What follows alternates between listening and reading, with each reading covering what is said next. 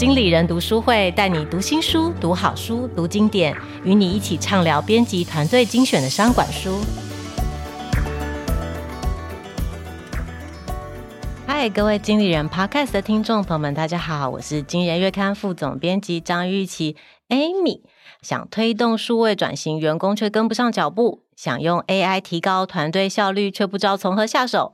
导入 AI 不能只有领导者一头热，建立数位素养，AI 思维是关键的第一步。第七届未来经理人年会将在十一月十六号盛大登场。本次年会邀请微软、BCG、玉山银行、艾卡拉、Amazing Talker 等顶尖领袖齐聚，深度解构 AI 时代的新管理方法，让非技术的团队成员也可以学习如何导入 AI，工作效率提升九十趴。现在报名多人盘报，最低享有六四折的优惠。更多详细资讯，请上网搜寻“二零二三未来经理人年会”，或是点击本集节目资讯来下方的链接。好，工商时间结束啊。那今天经理人 Podcast 我们邀请到的来宾呢，是一人份的勇气的作者岳启儒。那我们都叫他 Cindy。我们先请 Cindy 跟大家打声招呼。呃，各位听众大家好，然后主持人好。那我先跟大家稍微介绍一下，我们 Cindy 哈，她是众仪集团的创办人及执行长，在时尚圈耕耘多年，是全台最多一线国际精品品牌的指定合作伙伴。呃，事业范围也非常广，除了有这个操作精品时尚的众仪公关，还有哇哉媒体，还有哇哉上课这个线上学习平台，还有一个 Podcast 的节目。我爱上班是跟郝慧川一起主持的。那今天呢，我们请到 Cindy 呢，主要是要来谈谈 Cindy 的新书，就是这个一人份的勇气哦。我自己就是读完之后也有很多共鸣，超想跟就是 Cindy 聊天的，因为我自己也是一个就是有小孩的妈妈，所以觉得读完就是有很多想法。我我觉得第一个首先想要问的就是，书上我看到有一句话，它是写说有没有工作就决定了这个女性的人生决策。其实这句话讲出来是蛮有 power 的，就是就是哇，就是很重的一句话。我我一直想问说，Cindy 为什么会有这样子的想法？你觉得工作跟女性之间的关系是什么？嗯、因为我在书里有提到，就是可能从小爸爸给我们的教育都是你要能够工作养活自己。好，所以我就一直秉持这个观念。但是我们非常了解，说在华人社会、东方社会里面的呃文化啊，或是传统啊、教育等等，其实会给女生比较多的框架。可能女生的定位，哈，会从她的呃小时候到她结婚到生孩子以后，可能就是已经会被定位成某一个样子。那再加上我们看到我们身边的亲戚朋友、长辈等等，你就会发现，呃，好像过去啦，我们在讲过去，女生其实没有被呃赋予说你一定要去工作，可能重点会是觉得你要好好的相夫教子。就像很多比较传统的，比如阿公阿嬷，他可能会看到一个小男孩，他的孙子，他可能会说啊，你要就是好好的这个你用功念书哦。然后长大以后找一个好工作，或者你去创业，就是呃出人头地。但是可能如果他对一个小女孩，就会说啊，你要哦乖乖长大，然后又找个好老公嫁了啊，哦，蛮常听到会有这样。但我知道时代在改变，所以女性其实就业人口其实是越来越多。但是就我自己的观察，她还是不够，因为很多女生她在工作到呃结婚之后，可能就会面临家庭的压力、生子的压力跟教育，因为谁要去负责呃等于说承担去教养小孩这件事情啊，还是教务啊？对对对对对。那通常在夫妻两个在最后抉择的时候，呃，大部分是女生会。退从工作职场退下来，嗯嗯嗯，所以我就会觉得说，其实工作选不选择工作这件事情，对于女生来讲，它是一个好像是一个转泪点。其实男生从来不用思考这件事情。今天他结婚了，生孩子了，他从来都不会需要去思考我要不要在家带小孩或小孩怎么办。当然就是家境宽裕的，当然没有问题，他可以有很多外援。可是当需要牺牲的时候，男生不会有这种压力。可是女生因为母性，好，好像会觉得教养小孩是我的责任啊，所以变成说，如果我去选择工作，某方面来讲，我可能心里会有一点罪恶感，一点愧疚。那永远这是拉锯战。那为什么说你的有没有工作是你你会决定你人生的走向？就你的人生决策是这样，因为我们可以想象，就是如果选择回家，那他之后的小孩长大以后，他的生活样态，哦，我们大概都可以描绘出来。他可能跟我们的妈妈、阿妈什么都一样。可是，如果说今天他选择是工作，其实他会有不一样的发展。好，不一定说是要当女强人，可他的人生就会变得很多彩多姿嘛，很不一样。嗯、可能因为他的就业环境，可能因为他接触的呃同事、社会的层面，他整个人的发展是比较开阔的。更不要说我们常常发现，就是说很多女性，我自己有朋友是这样，就是在。回归家庭多年后，想要再出来就觉得很困难。为什么？因为这十几二十年，整个大环境演变太快了，数位啊，好社群这些改变了人类的生活样貌跟工作形态。就像我刚刚看到办公室，就觉得哇哦。那如果你十年前，嗯，就是就辞掉工作，你现在看到这个，你要到这个环境工作，一定会非常不适应嘛。嗯。那像我还算是说。有在工作，所以我知道这是一个像一个时髦的工作方式嘛，这种共享的空间的概念。所以我会觉得说，一个女生，如果你希望你的人生不要是被限缩在一个样貌里面，你真的就是不能放弃工作。像比如说，我们也会听到啊，你你如果真的工作做不下去，你可以，你还可以回家啊，或者你可以叫老公养你啊，就是有时候。好像会把女生可以不工作，也会形容成这好像是另外一条路，就是工作以外的另外一条路。那我不晓得，如果比如说 Cindy 如果有就是比较年轻的后辈问你说，哎，那我现在要考虑这两件事情，你会建议他考虑什么事情？考虑什么事情？当然是工作啊，不要回家。就是他可能会觉得说，就是所以 Cindy 自己是没有，就是你不曾犹豫过，我要没有不曾犹豫。这可能就是我说我从小的教育嘛。那刚刚你讲的那种，其实不止男生会跟女生说，长辈也会讲。哦，年长的女性长辈也会这样跟女生讲，嗯、甚至有妈妈会跟女儿讲。对对。可是这个东西你也不能怪他们，就是过去的社会养成心态，大家已经有了这个观念。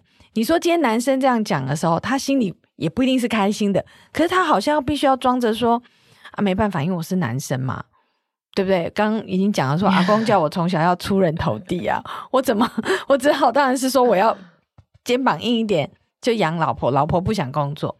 可是，呃，外界的声音，我觉得，呃，是没有办法一时改变的，因为那是观念嘛。嗯，哦，你要叫大家都要转一个新的观念不容易。我觉得重点是在女生的自我意识，许多女生。她其实，嗯，不是不知道说，现在全世界，好，我们都跟一百年前比，现在大家受了教育以后，有了教育权以后，其实，呃，女性自主或是女生要工作这个观念，他们不是没有接收到，但是因为有的时候女孩子也会在挫折，或是说你心里就是有点抗拒工作的时候，你会用刚刚讲的那种啊，还是。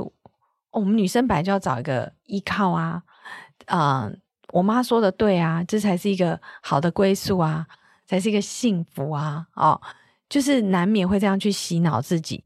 也就是说，有些女生，我不是说全部，她可能会把这个当成她的退路，嗯嗯嗯。可是男生没有退路哦，我们会发现男生从小到大都没有退路，可是女生为什么有退路？你要说。呃，社会观念吗？其实我觉得是在女生自己心里，你是不是给了自己这样的一个一个退路？嗯，所以你是不是会觉得有时你你反而是应该要让自己没有这个退路，你才可以在职涯上就是做出一些真正的就是冲刺的这个感觉，不是去在遇到挫折的时候去想说，是啊是啊，你应该把自己放在跟男生一样的心态，不是因为我现在是女生，我就可以有个归宿。这样好像有点逻辑上不对，只是因为性别，嗯嗯。啊、嗯，那我觉得就是说，你说对于年轻的后辈，我只是要讲说，这个时代一直在改变。那呃，我们在讲男女平权的时候，我们其实不能吃女性主义自助餐嘛，要喊一些权利就是喊，但是呢，自己又在做所谓我觉得是开倒车的事情，想要找一个男生来养、嗯、哦，我觉得。自己心里要很清楚，对于年轻的女孩，我觉得要掌握自己的人生，就是你要有自主权。我相信有一些状况是夫妻之间呃讨论好的，就是说，OK，因为小孩的状况或经济能力的状况，可能太太暂时牺牲等等的，就是在家里。可是你必须要有选择权嘛，不是被迫的，而且要意识到这件事情的后果。嗯，会不会在？五年后、十年后，其实你想要回去工作的时候，会接不上去。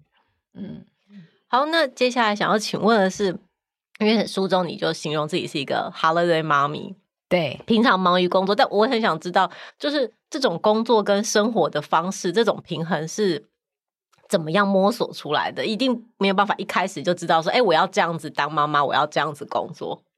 我觉得是因为我是一个很爱玩的人。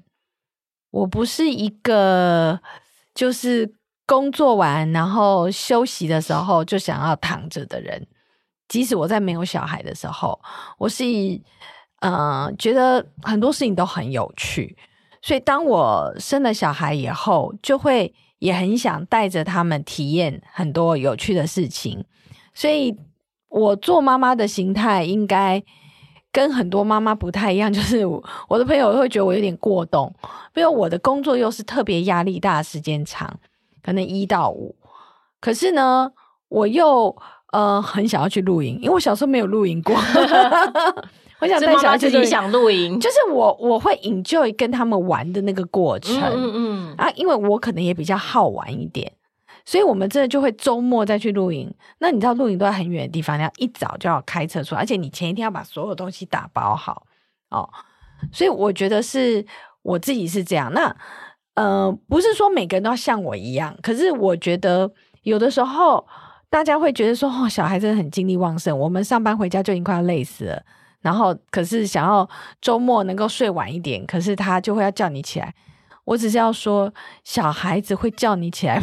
陪着玩的那个时光真的很有限，真的没有多少。他很快就自己，他很快就是放飞自我了。所以我用过来人来讲，所以对我而言，我反而会觉得说，虽然我工作忙，我周一到周五我没有办法陪他们吃晚餐。其实我我是这样，因为我我下班的时间早一点，可能七点多哦。那小孩子不能饿啊，他们可能六点六点半就要吃晚饭了。嗯所以一直以来都是这样，嗯、呃，可是我会譬如说陪他们睡前说故事，或像周末安排这样的活动。也许讲一句残忍一点，可能我们拥有的这些回忆，哦，还比可能有一些妈妈，她就是白天在家呃整理家务，小孩接小孩回来，她就忙着煮菜，然后给他们吃，然后。洗澡、打理什么的，就是我觉得那个相处有没有值是很重要的，因为有质感的互动是比较不容易被取代。因为很多你说做饭好了，现在 Uber 也这么方便，对不对？接小孩，让我知道很多安亲班也都会接嘛，就是你有很多很多便利的方法可以去取代这些事情。这些事情我觉得比较像是照顾小孩的生活立场。嗯，立场事务，他有没有需要妈妈每天亲自做？我觉得这很重要。那可是有一些女性，她的那个母爱，呃，太爆棚了。像我之前就有朋友，就是他觉得一定要亲自做便当，帮小孩送便当。嗯嗯嗯，哦，这也是某一种，就是，我觉得某一种母爱偏执。嗯，那可是像我做不到啊，可是我就会周末做菜给他们吃啊。哦。反而我觉得啊，每天送小孩可能还嫌 你久久做一次，小孩可能还觉得哦很珍贵。对，所以你说这个过程要怎么样？我觉得是，诶，你的心念怎么看呢？因为我觉得，都可以做到。每每一个人家都会有他们喜欢做的活动。嗯，我比较鼓励的是说，妈妈应该要多花时间跟精力，是去跟小孩做有质量的互动、有记忆点的、有仪式感的事情。我觉得 Cindy 真的给我一个就是真的很大的启发，就是因为我们常常会有觉得妈妈很辛苦，是妈妈在做那些。没有人要做的事情，那是以前的书这样 讲，对，就是啊，洗碗呐、啊，什么就是就是家务事，所以我不想做。但但其实 Cindy 描绘的是一个很爱玩的妈妈，然后就跟小孩子一起玩。我我们可以就是我们用英文说是那个 quality time 嘛，就是其实 quality time 非常非常的多。你你未必要把自己放在一个就是哎，我得把这些家务都处理好才是一个好的妈妈。对，有些妈妈会执着于就是。衣服要亲自帮他折，然后，嗯，得功课要亲自看或什么之类的。但我真的觉得那些东西他没有记忆点。嗯嗯，可能就是我会不会这也是就是顺着自己的个性，你你自己是怎么样的人，然后你就可以成为一个哎，你自己当妈妈也当得很开心的那一种妈妈。我觉得每个妈妈对一定可以找到自己，因为可能像我讲的露营比较疯嘛，哦，比较 但是旅行呢？其实大家都会安排旅行，那旅行就是一个很好的时光，或者是说，嗯、不是像我那么好动的，可是在家里的时候，就就千万不要是他玩他的，你划手机嘛。你们可以一起做些什么事情？像呃，我举例就是过去小孩小的时候，我记得我带我小孩去学游泳的时候，然后也是有朋友。然后等于说啊，两个小孩一起学比较好学，那我们就是妈妈。可是我会带泳衣下去游啊，嗯，但是大部分妈妈都是在岸上在旁边看，在旁边看。那很多妈妈是说，因为我不会游，那不会游，你就是泡水啊，小孩才会有记忆点。不然他对你的记忆就是你在岸上递毛巾、递水，这个是任何人都可以取代。你在水里面，你还可以跟他泼水，还可以跟他玩，嗯、哦，就是我觉得一定都可以找到两个人喜欢的事情。然后一起去做。坦白说，有时候妈妈要强迫自己。那就算我想划手机，我也应该去。对，或者是说，像我生的是男孩子，他们喜欢的东西真的就跟女孩不一样，都不是我小时候会经历的嘛。男孩女孩就是不一样，他们就比较好动。那我就陪着他们一起好动啊。哦，就是你可能想要跟他们相处。你可能真的也得要跟他们顺应他们的互动模式，然后有时候改变一下自己想法，也不要觉得说那些事情很无聊、很辛苦。其实要一起互动才会有回忆啊。嗯嗯嗯，我我觉得就是真的是给大家就是当一个就是自己当妈妈也当得很开心，而不是觉得说哦，我只是很辛苦的在。就是满足这个角色啦，我觉得是这样，就是给大家的一个一个想法。然后下一个我想要问你问题是，因为书中或是从其实从今天的 p o d c a s 一个可以感觉到 Cindy 是一个就是很充满自信的这个形象跟这个感觉，但是其实，在书里面的后半段，你有稍微讲到说，这个自我感觉良好这件事情是要很小心，因为它有可能会让你停止成长。那你自己觉得？自信跟这个自我感觉良好，它有什么不一样？要怎么样？要鼓励女生去培养自信，可是也要就是避免自我感觉良好。我觉得自我感觉良好，其实它就有一点像是骄傲的变形。那只是说那个骄傲不一定别人看得出来，就是你觉得这件事情我一定都很有把握，我一定都没有问题，我都一定可以做，但是。有没有回去去思考？你真的具备这样的条件吗？要跳开来看哦。那很多人就是，甚至他在某一个行业或某一件事情，他做很多事了，他就觉得自我感觉良好，那就容易在他某一次面对这样的事情的时候，他就会熟识了。那对我而言，我会觉得我后来的学习是，嗯，不要再像以前一样，什么事情都压线过，好、什么事情都觉得。一定有把握，好，然后就没有去做充足的准备。我觉得那个差别在这里。那自信反而是说，给自己鼓励，去做一些你可能觉得做不了的事情，但是不要先给自己判刑，说这个太难了，我一定没办法学会，这个我一定没办法做。好，应该要更有自信一点，去尝试，去体验。不要害怕失败。哦，我觉得这是两个不太一样的的差别。自信反而是在你没有把握的时候，鼓励自己去去挑战这个你没有把握的事情。是哦，但是自我感觉反而是比较容易出现在你常常做做的很熟练的事情上面，你就会疏忽了一些细节，或者是说你可能就呃压缩的时间也好，就是你可能没有像你第一次或头几次做，就是呃那么的谨慎了。就人会这样嘛？你做到后来就会，嗯、呃，因为它不一定是你的专业啊。就算是专业，也很多人会犯这个问题，就是他到后来他就会省略了很多的步骤也好，或是说他就是有点便宜行事了。那像我自己在工作上就绝对不会这样，就是譬如说我习惯检查这个我文件，一定要很仔细，每一行都检查。那我不会觉得说。嗯、呃，我现在已经就是是老板了，所以这个这个东西我一眼就可以看出来。的确，我一眼就可以看出来问题，但是我还是如果需要检查的时候，我会很仔细的按照一个很土的方法把它全部检查一遍。哦，就是我会觉得，这只是举一个很小的例子，就是很多人在做事情的时候，他会变得太有把握，太有把握的时候，他就会呃轻忽了一些细节，或是说就。其实他可能也忘了，真的，他当初可以成功把这件事情做好，其实具备的条件是什么？这个好像其实是蛮难。就是我们比如说，那个比如说 Cindy 底下可能会有很多员工都在，我们都在办这个活动，办了一次、两次、十次之后，就会很自然的就会产生一种，就是，哎，我已经办过这么多次，所以。这些东西我都已经很拿手的，是不是？就是这时候老板就要出面，恶魔老板就要出来提醒说：“你以为你很熟练的时候，就是出包的时候。”其实我们发现常常都会这样啊。那我觉得我的员工当然就是很多都很优秀。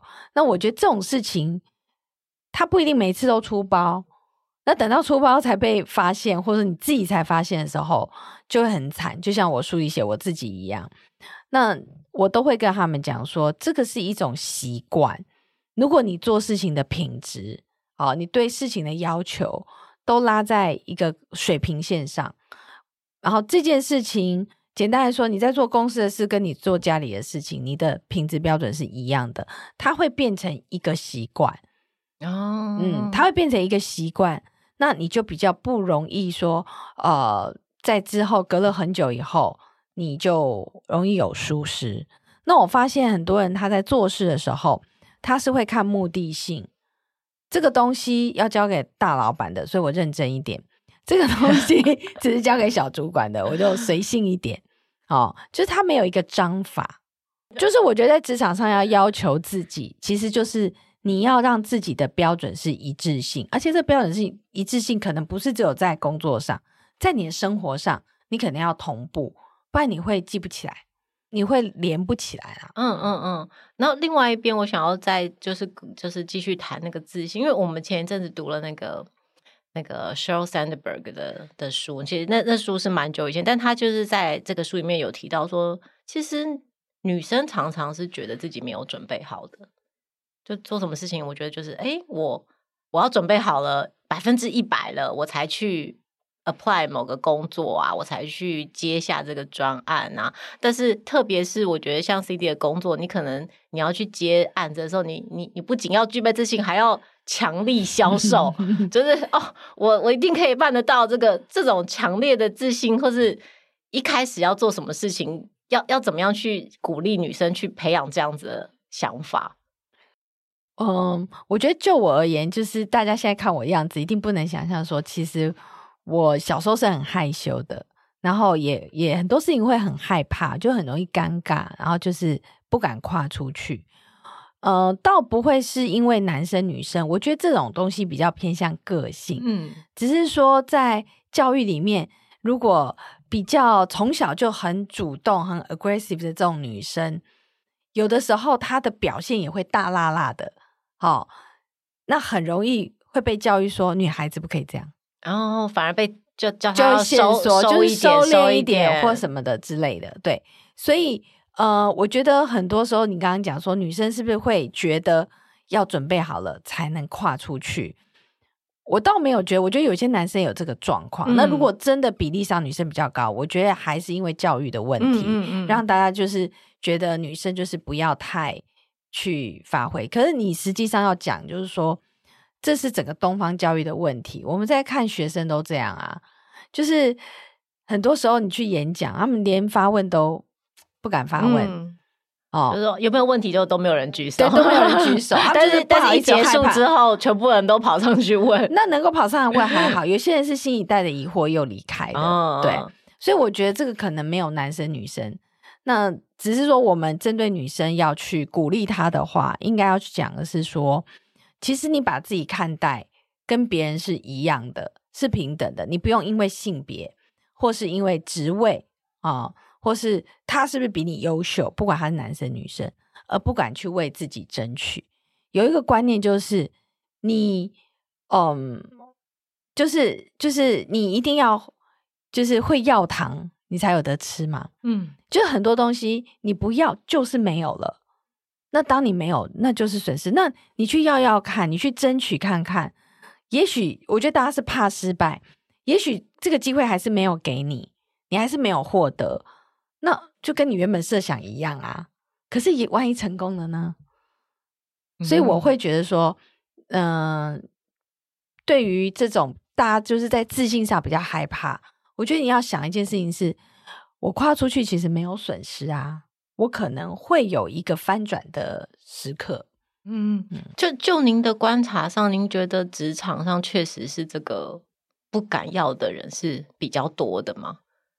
呃，我觉得不敢要，应该说不敢表现自己吧。嗯，各方面就是整个文化教育的关系，比较不敢表现自己。就算呃愿意多付出，也都是默默的。哦，会就是会比较倾向是我自己在这里默默的做，做到了，老板自然会。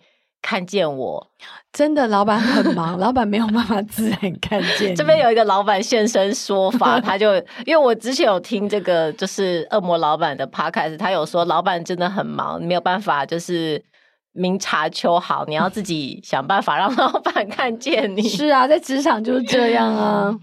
最后我还想问一个问题哦，就是因为您说您是考上北女之后，感受到就是。改变了你的？你会感觉到你跟同学的资源或是背景不同。我相信很多，这也是很多工作者同样的经历。那同时，您现在又是一个创业家，所以您可以感觉到您给孩子的资源也不同了嘛？就是这个，当然啊，我都说他们投胎投的比我好呢。所以我们会怎么样？就是我觉得最后这个好像有点跳，但是我想说，你会怎么样跟你的孩子说你现在？你现在得到的资源是很不一样的，你要怎么样去看待这个你所获得的资源？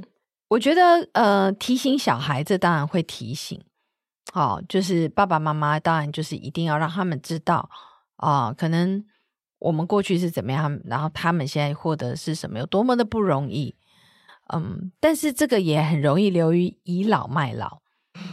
哦，就像我们小的时候，可能会听爸爸妈妈那一代讲一些。什么？我们以前都怎么样？呃、然后要躲到壕沟里躲飞弹或什么的。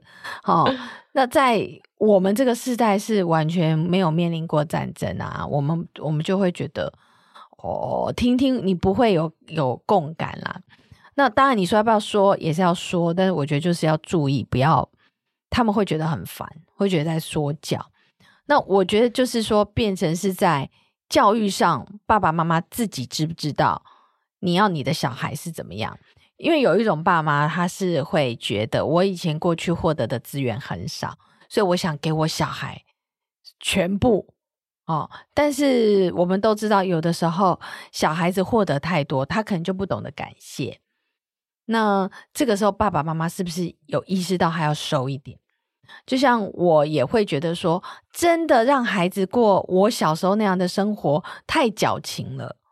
嗯，不要说过我那样的生活，就像我儿子跟我要零用钱的时候，我真的就是只给他一点点。他也跟我说，可是我这样真的跟同学出去吃饭，就是进一区美食街一百块真的不够。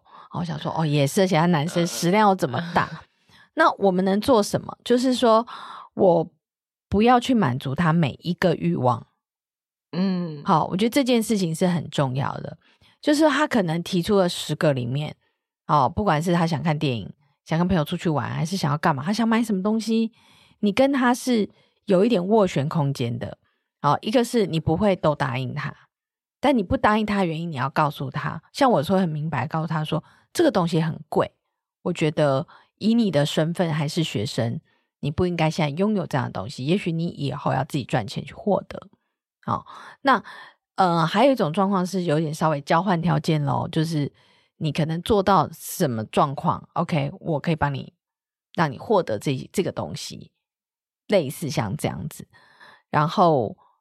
呃，我觉得让孩子欲求不满，这样讲好吗？就是 就是限缩他的欲望，他才有追求的动力。